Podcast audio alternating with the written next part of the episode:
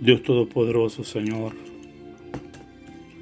bendito, alabado, glorificado y exaltado, tu nombre para siempre sea, Señor, en esta bendita tarde. Gloria y honra, Señor, sean para ti, oh Dios. Dios Todopoderoso, Señor, para siempre sea tu misericordia, Dios mío. En esta tarde, Señor, nos levantamos nuestros corazones, Señor, para darte gracias, para bendecirte, Señor. Gracias por una oportunidad más, Señor, de vida que nos das, Padre Santo. Recibe la gloria, recibe la honra, Señor, en este momento, Dios mío. Muchas gracias te doy, Señor, en este momento, porque puedo acercarme a través de Cristo a bendecir tu nombre, Señor, junto con mis hermanos. Bendito Dios, tú sigues siendo Dios, tú sigues siendo nuestra única esperanza, nuestro pronto auxilio, Señor, eres tú, Padre.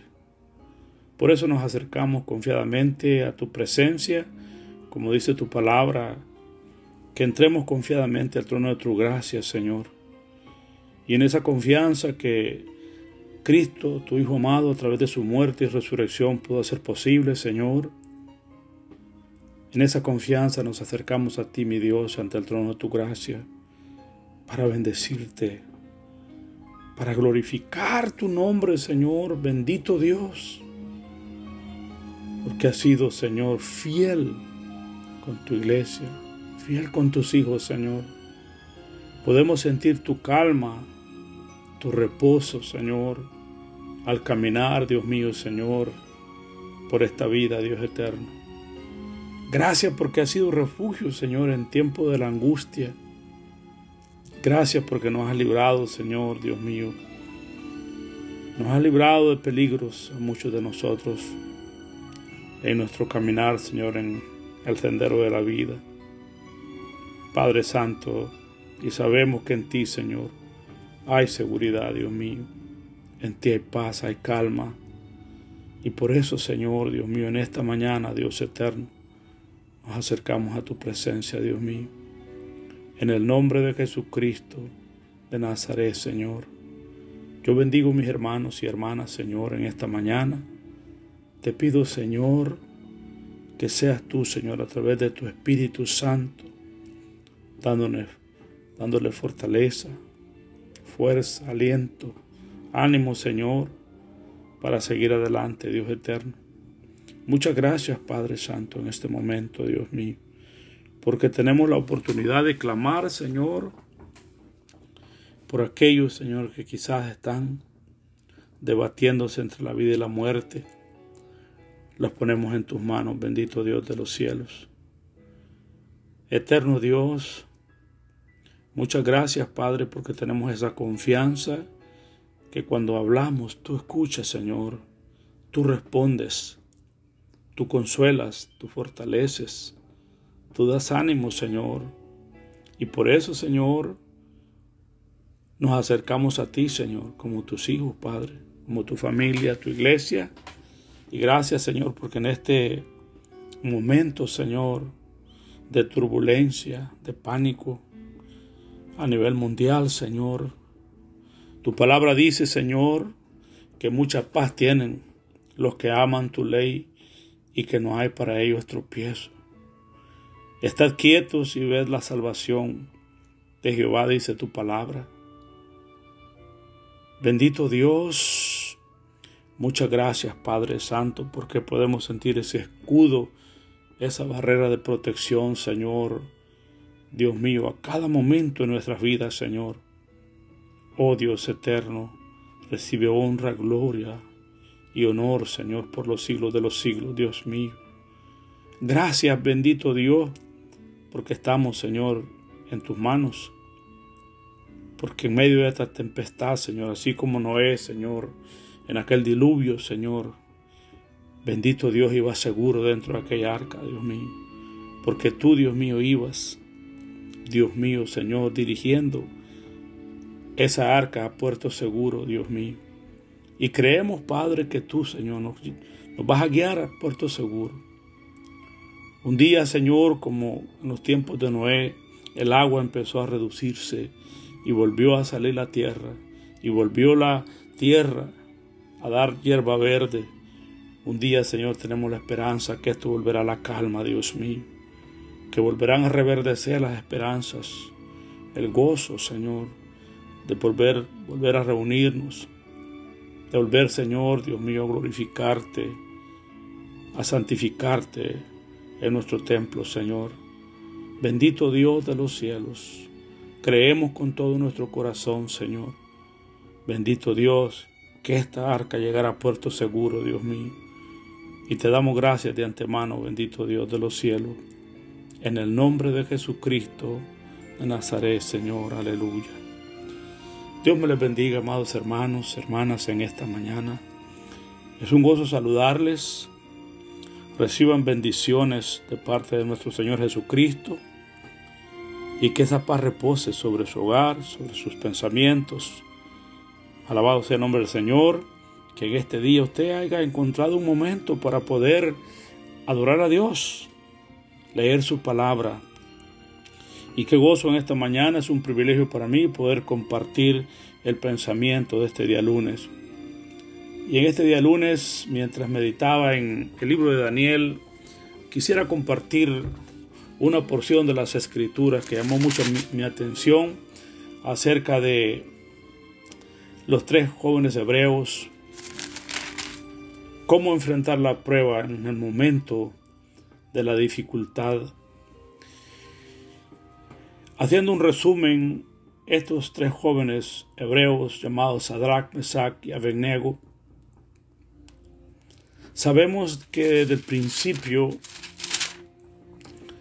en el capítulo 1 del libro de Daniel, el rey Nabucodonosor hace un cambio drástico en algunos aspectos de estos jóvenes. Les cambió su nombre. Los nombres de estos jóvenes hebreos eran Misael, Azarías. Y dice la Biblia que a Ananías, Misael y Azarías y a Daniel les cambió sus nombres. Los nombres de estos jóvenes hebreos glorificaban el nombre de Dios. El nombre Ananías significa el Señor fue clemente. Azarías, el Señor ayudó. Aleluya. Y Misael, que es semejante a Dios. Fíjense los significados de estos nombres hebreos. Sin embargo, dice la Biblia que cuando llegan al palacio, el rey viene y cambia sus nombres. Los nombres que el rey Nabucodonosor les da eran nombres de dioses que glorificaban las deidades babilónicas. O sea, en otras palabras, este rey quería arraigar o desarraigar toda creencia en el Dios hebreo en el Dios de Israel. Le cambia, amados hermanos, sus nombres para que se vayan acostumbrando, concientizarlos a ellos, a poder adaptarse a la nueva cultura, al nuevo paganismo, al nuevo sistema que había en Babilonia. Eso es exactamente lo que hoy está sucediendo, hermano. El enemigo está usurpando, está desarraigando todo lo de nuestros jóvenes y los está subyugando a que se adapten a esta nueva cultura. Que Dios nos ayude realmente, amados hermanos, nosotros que tenemos hijos, jóvenes todavía, que batallan contra este sistema de maldad.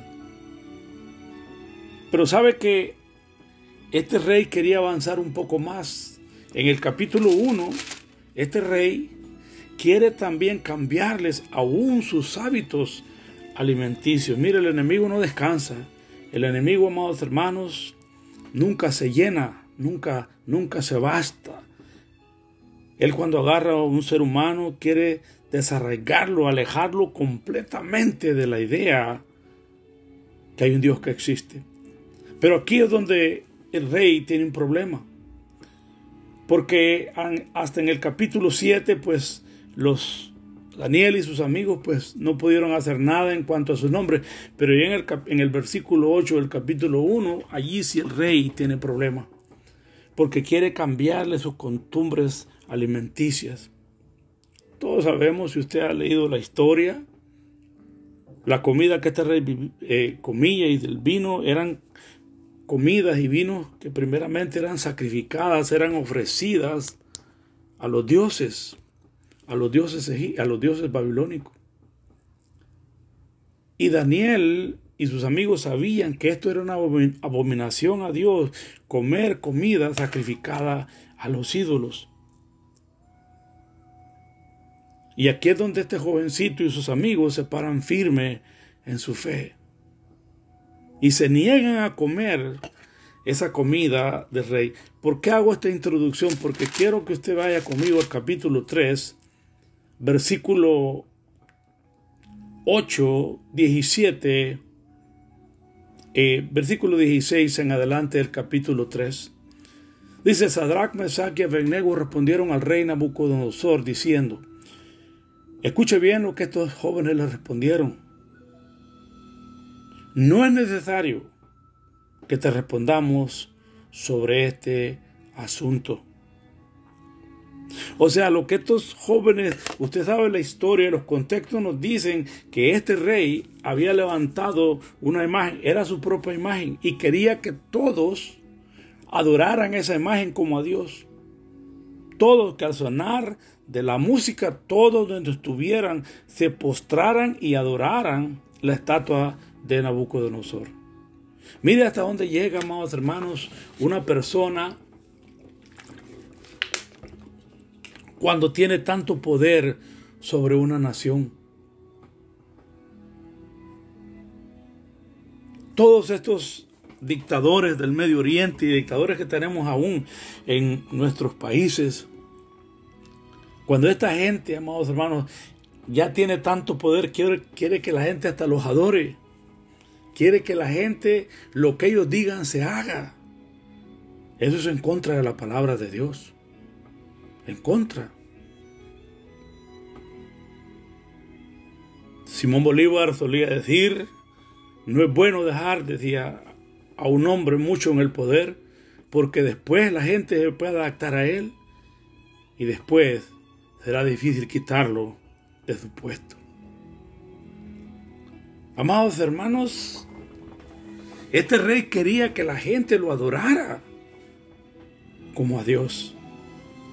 Pero estos jóvenes, estos jóvenes le dicen a este rey, no es necesario. O sea, lo que le están diciendo prácticamente, nosotros ya tomamos una decisión, nosotros estamos definidos. Porque ya la noticia se le había llegado al rey de que estos jóvenes no iban, no querían, no honraban, no respetaban la ley que rey había dado de honrar esa imagen. Ya había llegado la noticia y el rey quería cerciorarse porque acordémonos, Nabucodonosor eso era uno de los peores asesinos. Bueno, de ahí nació Saddam Hussein. Saddam Hussein salió de ahí. Todo el régimen iraquí viene de los babilónicos. Lea la historia, los crímenes bárbaros que el rey Nabucodonosor eh, que eh, perdón, Saddam Hussein hacía con sus súbditos. Terrible. O sea, este hombre traía sangre en sus venas. Es más, en una ocasión, Saddam Hussein dijo que él era el nuevo Nabucodonosor. Pero estos hombres, hermanos, no le temieron a este rey. El rey, después de que escucha eso, él no lo cree, porque nadie se atrevía a desafiarle una orden a este rey, era un rey sanguinario. Y el rey está sorprendido que él mismo, él mismo, él mismo va a cerciorarse de esto. Vea lo que les dice este mismo rey, amados hermanos. En el versículo 14 del capítulo 3, habló Nabucodonosor y les dijo, escuche y vea los signos de interrogación que su Biblia utiliza. ¿Es verdad, Sadrach, Mesach y Abednego, que vosotros no honráis a mi Dios, ni adoráis la estatua de oro que he levantado? Mire, el rey está sorprendido en ver a estos muchachos tan jovencitos desafiar una orden de vida y muerte. El rey no lo puede creer. ¿Están seguros de lo que ustedes están diciendo? ¿Ustedes saben lo que les va a pasar? Y rey, para amenazarlos, vea lo que les dice en el versículo 15. Ahora pues, nuevamente, mire los signos de interrogación que usa su Biblia y mi Biblia. ¿Estáis dispuestos para que al oír el son de la bocina, de la flauta, del tamboril, del arpa, del salterio, de la zampoña y de todo instrumento de música, os postréis y adoréis la estatua que he hecho? O sea, el rey le está diciendo, les voy a dar una oportunidad más. Ustedes están muy jóvenes para morir, son personas inteligentes, piensen lo que están haciendo. Les voy a dar otra oportunidad. Mire, esta es una estrategia del diablo. Esta es una estrategia del diablo. Muchas veces el enemigo utiliza así, amados hermanos.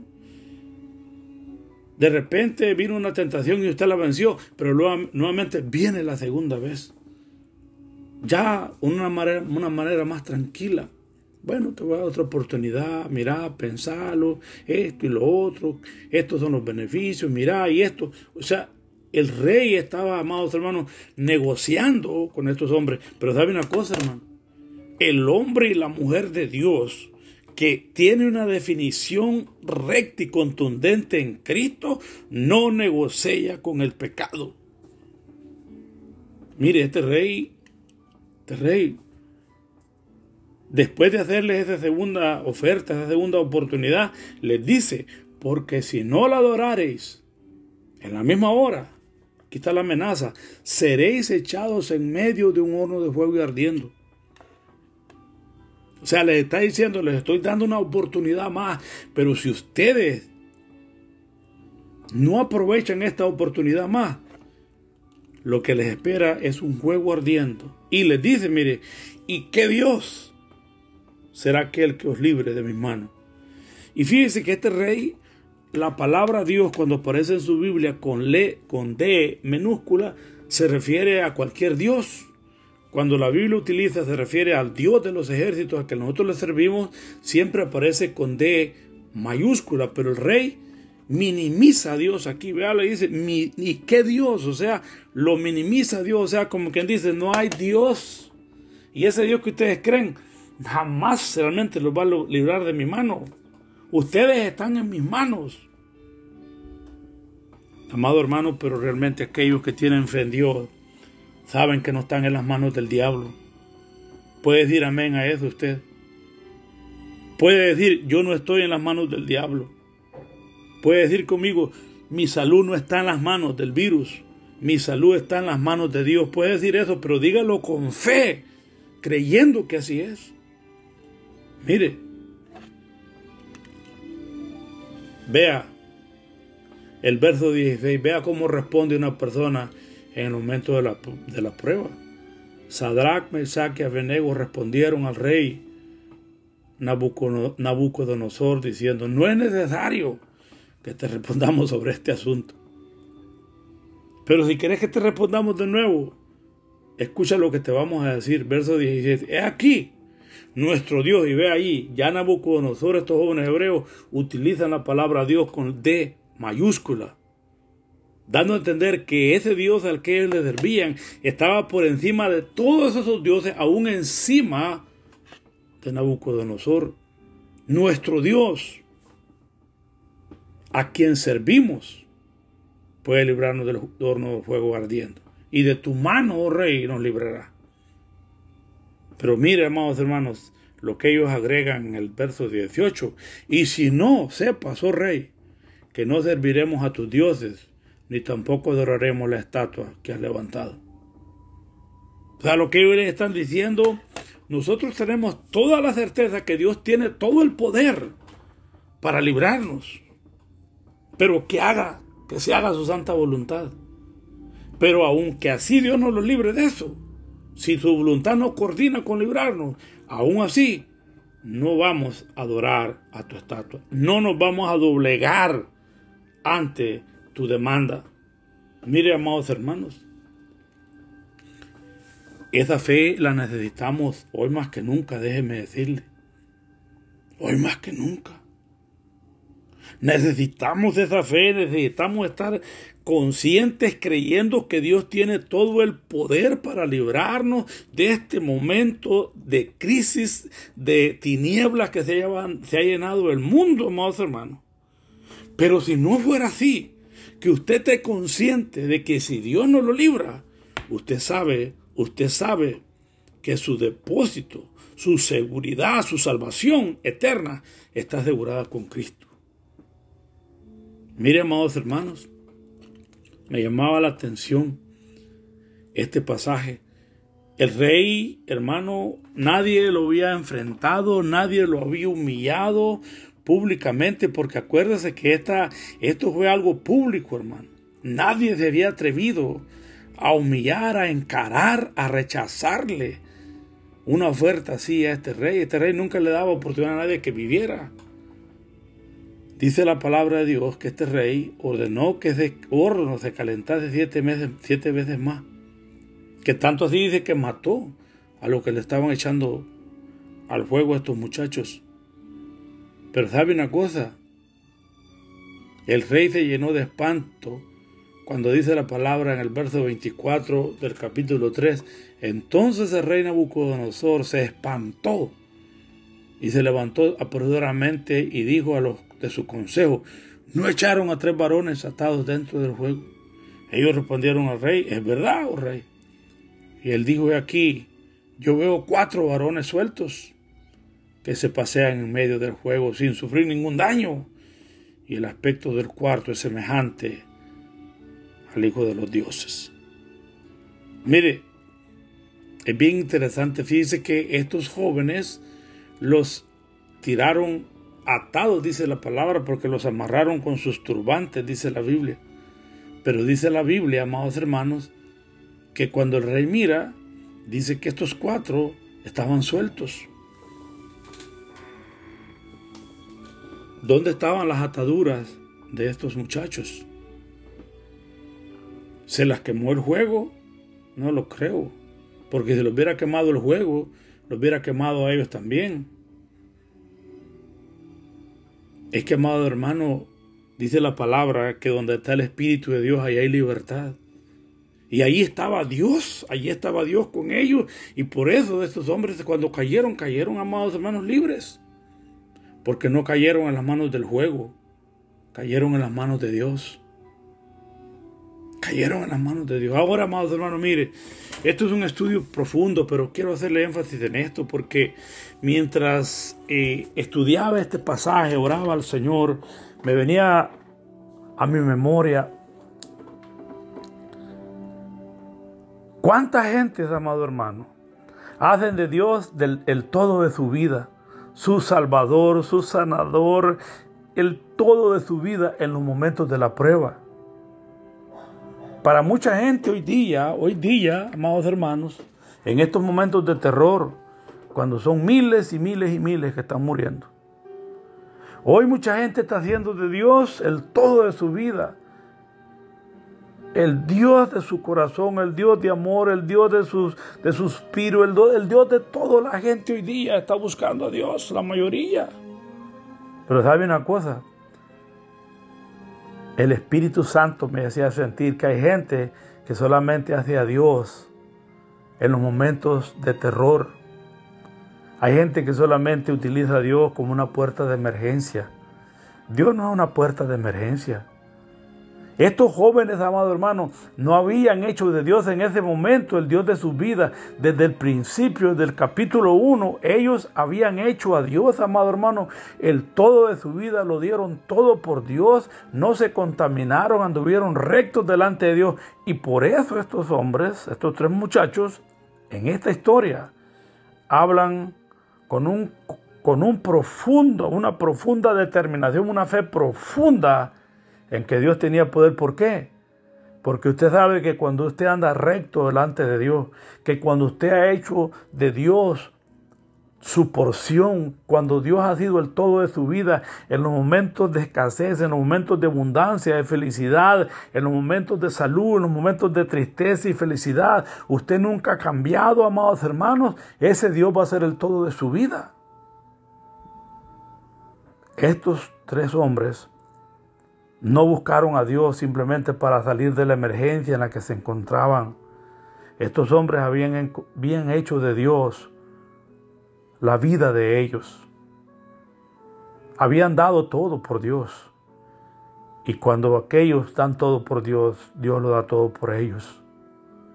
Cuando aquellos realmente que han respetado a Dios en sus vidas, Dios da el todo por ellos. Dios da su apoyo.